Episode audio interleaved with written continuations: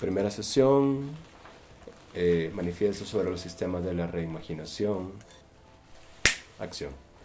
Y el lenguaje tiene que ser otro, y un manifiesto tiene que ser otro lenguaje también, que no sea ese lenguaje académico.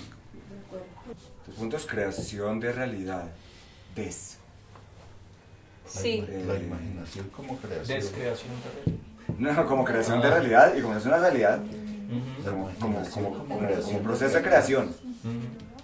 Digamos, el- la, la- imaginación como acto de creación. De hecho, la, la matemática eh, juega un papel bastante importante en esto como, como una sustancia de adhesión, ¿no? En cuanto a pensamiento, porque la matemática de hecho maneja mucho el pensamiento abstracto, eh, las formas en que las lógicas coinciden transversalmente en un montón de estructuras, ¿no? Y pues ahorita parte de, la idea, ¿no? De, es entender primero la forma en la que la imaginación sucede, pero entendiendo la imaginación eh, más allá de la minimización que se maneja socialmente, ¿no? Como un creador de, de fantasía y entretenimiento, sino más bien como una herramienta lógica que permite generar ideas en cualquiera de las disciplinas. La idea de Estado-Nación, por ejemplo, es una imaginación colectiva que viene mucho, o sea, a generarnos una identidad. La historia se maneja mucho en función de la ficción y sirve para crear imaginación.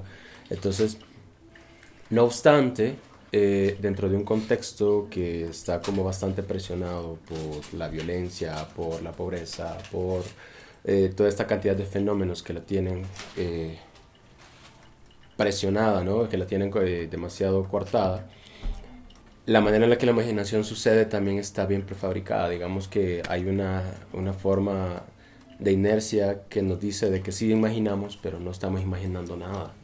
O sea, le dicen al niño imagina y se pone a escribir unicornios, se pone a escribir, se pone a relatar una mitología que de hecho ni siquiera es la que tenemos, pero nadie le dice, por ejemplo, crea algo en función de la lógica de los sueños, ¿no? Lo que pasa es que si el, el sistema no puede ver muchas cosas, ¿sí? Entre ellos, por ejemplo, la propia consistencia del sistema. Y él es capaz de traducir la consistencia del sistema en el lenguaje del sistema. ¿Mm? O sea, en el- eh, eh, él traduce algo así como, por decirlo así, de manera escueta, él traduce algo así como, este sistema es consistente usando el lenguaje del sistema, pero el sistema no puede deducir su propia consistencia. El, el análisis de discurso, su- si se hace bien, puede ser tan complicado. Porque decían a una, a una, a una ideología, a, bombardeele la sintaxis y se cayó solita. O muchas otras, justamente porque tienen una sintaxis intocable, es que terminan produciendo el deseo de las masas. Eh, la sintaxis no se remite al lenguaje, así como hay una sintaxis cinematográfica, una sintaxis de la imagen, una sintaxis de la fotografía, eh, que es justamente cómo sus componentes se ponen en relación, lo que quiere decir una gramática.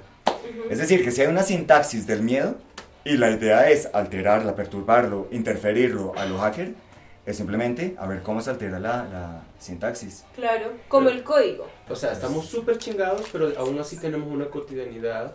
que nos exige imaginar para sobrevivir. Exacto, entonces la estamos usando Sí, y ahí no solo hemos generado imaginación para un sistema, es que no hay sistema de lo cotidiano, hemos creado lo cotidiano a partir de la imaginación. ¿cuál, cuál, Pero- cuál me parece que sería un sistema que se que se que se que, que- que valdría la pena ser pensado como por ser desarticulado y toda esta historia Eh, el sistema de la vida cotidiana en el que estamos que es lo que se pronosticó desde hace tiempos cuando decían la sociedad del futuro una esclavitud sin amos Mantener siempre la posibilidad de que no importa qué tan rígido sea el sistema en el que uno esté, siempre va a haber una posibilidad extra de articularlo, de decidir.